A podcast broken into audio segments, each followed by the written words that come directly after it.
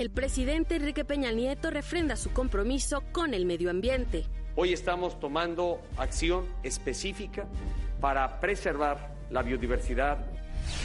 Partidos políticos, sindicatos y órganos autónomos, entre otros entes públicos, obligados a rendir cuentas con la aprobación de la ley de transparencia. Avalan comisiones del Senado la creación del Sistema Nacional Anticorrupción.